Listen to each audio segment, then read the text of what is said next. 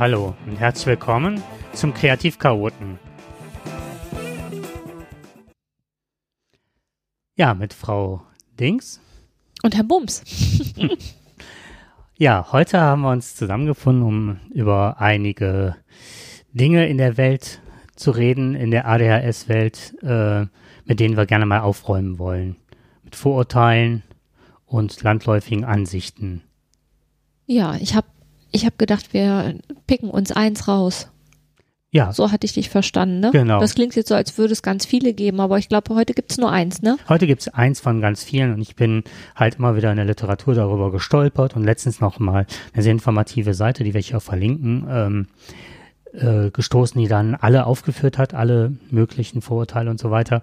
Aber ich wollte das jetzt nicht vorlesen und deren Gedanken klauen, sondern ne, auch aus unserem pädagogischen Alltag auch ein bisschen drauf eingehen. Konntest du dich denn da wiederfinden in den ganzen, auf dieser Seite, bei diesen Vorurteilen, dass dir die auch schon mal begegnet sind? Das ist eine tolle Frage, ja. Und genau das ist das, was mich immer ärgert. Ich habe mal von irgendeinem Kollegen, der nicht wusste, dass ich ADHSler war, da war ich an der Hauptschule, äh, in, sollte ich halt in der Inklusion. In der Inklusion, so, ne, was bedeutet halt Umgang mit Kindern mit einer Lern- Auffälligkeit halten, ähm, dort unterstützen. Und der hat mir dann irgendwann mal eine, eine Karte zugeschoben, da drauf stand, früher gab es keinen ADHS, da hat es manchmal gereicht, wenn man ein paar hinter die Löffel bekam. Oje, oje. dann dachte ich auch, genau den richtigen getroffen. Genau. Manchmal reicht es auch, wenn man demjenigen verbal ein paar hinter die Löffel gibt, ne? Genau, das war so. Ah. Ich habe sie mir jetzt nicht übel genommen und so, ne? Und mich auch zu erkennen gegeben, weil ich einen guten Draht zu ihm hatte und aber Wie hat er darauf reagiert? Ja, total freundlich und ich habe ihm wirklich einige Dinge erklärt und ähm, ähm, das war ein toller oder ist ein toller Mensch, der ist jetzt in den Ruhestand gegangen, der ähm,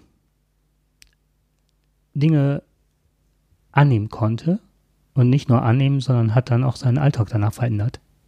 Es war schon ein also jemand, der der nicht äh, Nee, anders mit nicht ist blöd. Also jemand, der tatsächlich auch bereit ist, seinen eigenen Standpunkt zu verlassen und neues Wissen zu integrieren. Ja, genau, exakt Schön. so. Mhm. Ja, dann fangen wir mal direkt damit an. ADHS gibt es nicht. Das drückt ja die Karte schon im Grunde aus, ne? Genau. Früher hat man ein paar hinter die Löffel bekommen.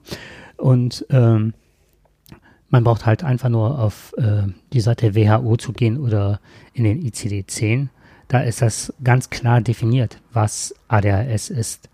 Und äh, wenn sowas äh, Einzug findet, ist es ja auch, muss es ja wissenschaftlich begründet sein. Ich ähm, denke da so ein bisschen an unsere äh, Ausbildung. Ne? Ich meine, das ist ja auch ähm, ICD-10. Das ist ja quasi das, wo alle Krankheiten festgeschrieben sind. Äh, beziehungsweise aufgelistet sind, was ja immer überarbeitet wird und eben auch angepasst wird. Ne? Das mhm. heißt, das ist ja kein festgeschriebenes Gesetz, sondern das ist ja auch im Wandel dieses. Mhm. Aber man kann auch jetzt mittlerweile auch ähm, Instrument. So, Entschuldigung, mir ja. hat das letzte Wort gefehlt. Wobei man jetzt eine gesicherte Datenlage der letzten 30 Jahre hat und ähm, man kann immer mehr Dinge wirklich auch überprüfen das meine ne? ich ja damit, ne? Also mhm. man kann es natürlich so und so sehen. Ne? Man kann jetzt sagen, ja, das hat jetzt da Einzug gefunden, weil es eine Modeerscheinung mhm. ist. Aber ähm, die sind ja auch immer bestrebt, das so aktuell wie möglich zu halten. Und ähm, manche Sachen verändern sich dann eben auch aufgrund der aktuellen Datenlage, ne? Und dann äh, nimmt es halt Einzug da drin. Mir ist das nur gerade in den Kopf gekommen, weil in unserer Ausbildung ja auch darauf hingewiesen wurde, dass zum Beispiel bei äh, Trauerfällen also Trauer, dass man da empfiehlt eben, oder früher war die Empfehlung, wie lange man trauert, anders als das da jetzt drin steht, ne? Das heißt, es ist halt schon im Wandel begriffen und wenn das da drin Einzug gehalten hat, dann gibt es daher auch immer eine gute Begründung für. Richtig, genau. Und ähm, die Begründung ist halt auch äh, dass man viele medizinische Aspekte mittlerweile auch nachvollziehen kann, also die Transmitter und so weiter, äh, Noradrenalin, Dopamin und so weiter, mhm. was das für Auswirkungen haben, teilweise wie Hirnstrukturen vernetzt sind, die man ja auch überprüfen kann durch Hirnscans und so weiter und auch, dass der präfrontale Kortex halt seine Rolle spielt. das heißt aber jetzt auf äh, die Praxis bezogen, Ich glaube, da haben wir schon mal drüber gesprochen, aber so eine Diagnostik muss dann ja auch tatsächlich, kannst du ja nicht mit diesen Bögen beim Kinderarzt machen, sondern da muss ja schon mehr irgendwie untersucht das werden. Das ist das ne? Problem, es wird halt über diese Bögen untersucht und es muss eine Differentialdiagnose. Man kann jetzt nicht hingehen und aufgrund von Dopamin oder Blutuntersuchungen oder so das so festlegen, sondern das äh, Diagnosekriterium ist und bleibt, sind diese Bögen.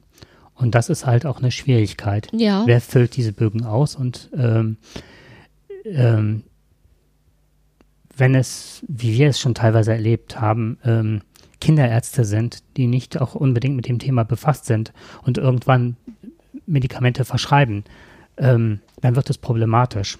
Ja, es ist aus meiner Sicht ist es problematisch, weil das Erscheinungsbild von ähm, ADHS, also das, was ADHS nach außen gezeigt wird oder an ADHS halt ähm, identisch ist mit äh, posttraumatischen Belastungsstörungen. Exakt das. Ne? Das ist halt echt dann, das ist eine Schwierigkeit, dann eben, wie du gesagt hast, so eine Differentialdiagnostik zu machen. Und dann, das beinhaltet ja auch eine ausführliche Anamnese. Richtig.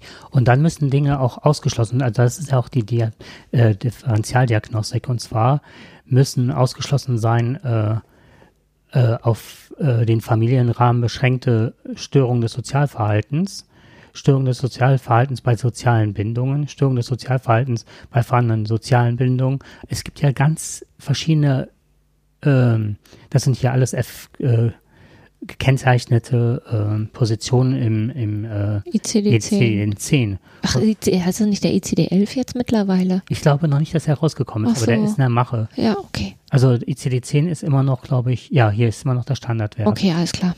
So, und was halt wichtig sind, sind die Positionen F90, hyperkinetische Störungen, einfache Aktivitäts- und Aufmerksamkeitsstörungen, hyperkinetische Störungen des Sozialverhaltens, so sonstige hyperkinetische Störungen und 90.9 hyperkinetische Störungen nicht näher bezeichnet. Das heißt, es muss ja eigentlich jemand sein, der das Kind auch häufiger sieht und auch in verschiedenen Situationen sieht. Richtig, genau. Und das ist ja. Und auch mit diesen ganzen Punkten abgleichen. Ja, genau. Das kann ein Bedingungsfaktor sein. Und jetzt kommen wir nämlich zu Gerald Hüther. Da wollte ich, da werde ich mal irgendwann mal eine ganz eigene Sendung zu machen.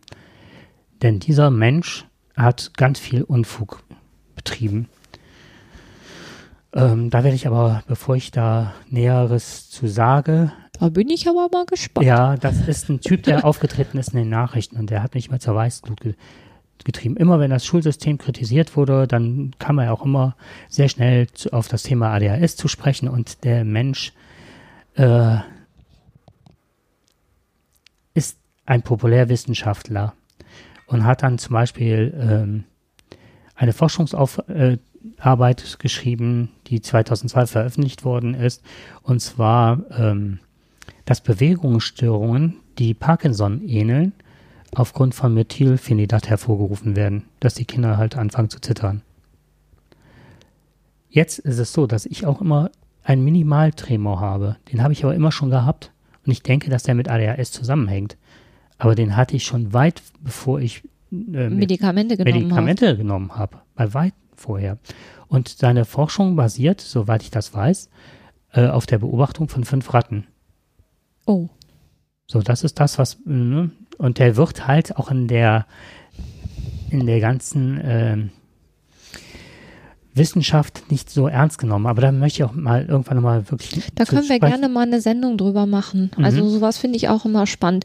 Ich finde auch, dass äh, häufig, also ich, ich frage mich immer, wie, wie manche Sachen ähm, so populär werden, weißt du, und was steckt Mhm. dann wirklich dahinter?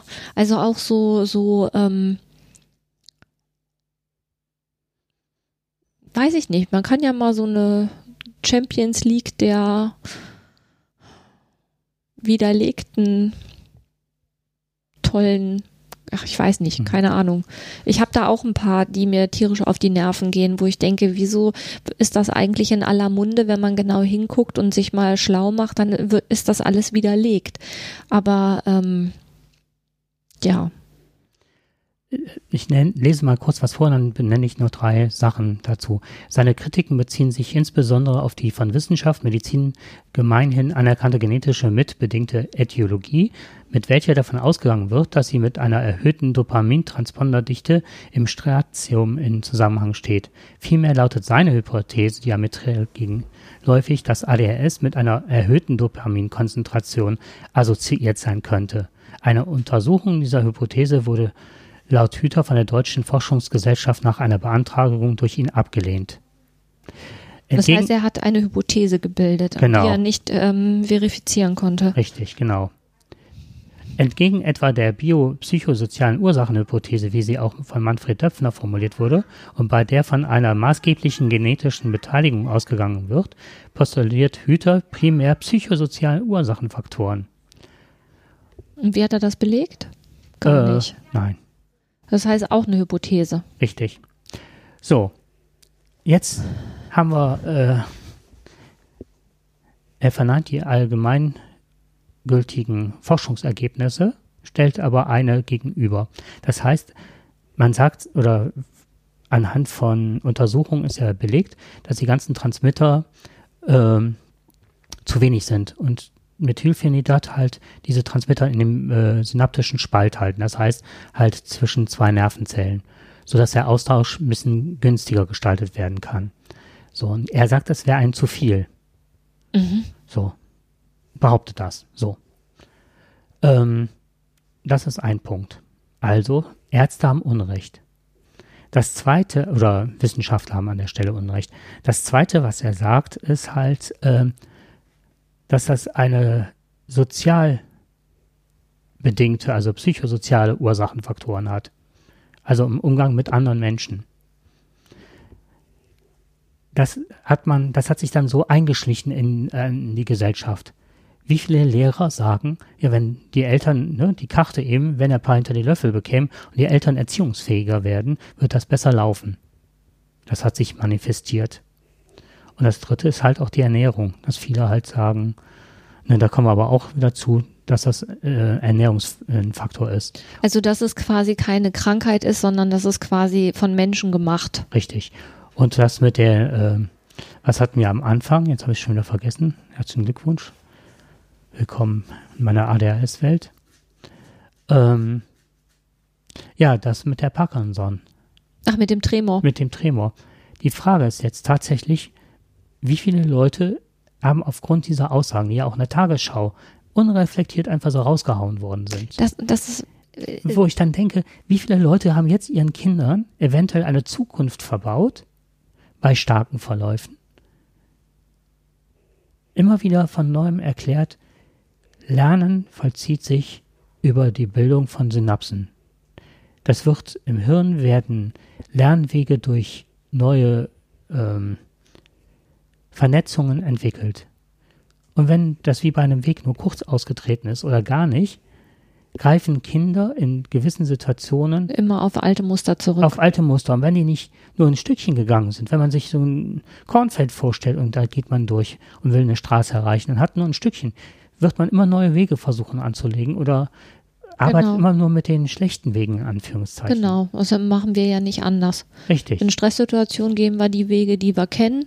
Und das sind nicht unbedingt die besten, aber das sind halt die eingefahrensten und da ist es dann am einfachsten wieder drauf zu finden, bevor ich mir mit viel Energie einen neuen Weg suche. Wenn ich lernen möchte und aber nie die Kapazität habe, weiterzugehen, weil ich mal nur ein Stückchen weit gekommen bin, benutze ich immer den gleichen Weg und irgendwann. Kommt auch nirgendwo an. Richtig. Und irgendwann bin ich in meinem Lernen behindert. Ja. Das ist eine Erklärung und an der Stelle, also wir halten mal fest, ne? Es mhm. gibt auf jeden Fall ADHS und es ist hat, hat nicht Einzug im ICD-10 gehalten, weil sich das irgendjemand einfach ausgedacht hat, sondern da gibt es von der WHO halt genügend Beleg oder von der, also die WHO legt das fest, aber die haben genügend Belege gefunden und anerkannt, dass das so ist. Aus eigener Erfahrung kannst du sagen, das ist so. Ist nur egal, wie das Teil heißt. Ja, es ist völlig, völlig wurscht, egal. wie das heißt. Was ich an der Stelle interessant finde, das ist eine Frage, die wir aber jetzt nicht klären können. Wie kommt es, dass so jemand einfach Hypothesen in den Raum schmeißen kann. Wenn ich jetzt irgendwo Hypothesen reinschmeiße, okay, ich bin ja auch kein Doktor, aber es gibt bestimmt genug andere Doktoren, die auch irgendwelche Hypothesen irgendwo reinschmeißen und die werden nicht so publiziert, vervielfältigt, dass das plötzlich ein Allgemeingut ist. Das ist, äh, das ist eine Frage, die ich mir tatsächlich stelle. Da will ich auch jetzt gar keine Antwort, weil da gibt's keine schnelle Antwort für. Aber das ist eine Frage, die stelle ich mir tatsächlich. Warum ist das so? Und die zweite Frage, die ich habe, die habe ich jetzt vergessen. Und ich habe kein ADHS. Ah, doch ein zweiter Punkt, der für mich als Lehrkraft oder als Förderschullehrerin halt wichtig ist. Es gibt Kinder, die ich erlebt habe, die ähm, bei denen ist das, die haben ADHS diagnostiziert bekommen und es ist quasi völlig Wurst, ob die Medikamente nehmen oder nicht. Die sind immer gleich. Immer gleich auffällig. Also ich meine, ich kenne halt viele auffällige Kinder, weil ich eben lange an der Förderschule war die sind immer gleich. Und dann der frage ich mich, hm, ist da eine anständige Differentialdiagnostik gemacht worden? Ein, weil da verlassen wir uns wirklich gerade dieses ursprüngliche Thema. Können wir wirklich drauf, da gibt es mehrere Faktoren, die das bedingen können. Okay. Können wir später irgendwann. Ja, können wir gerne machen. Hm? Okay, dann würde ich sagen. Ja. Bis zum nächsten Mal. Viel Spaß. Äh, nee, vielen Dank fürs Zuhören. Tschüss. Tschüss.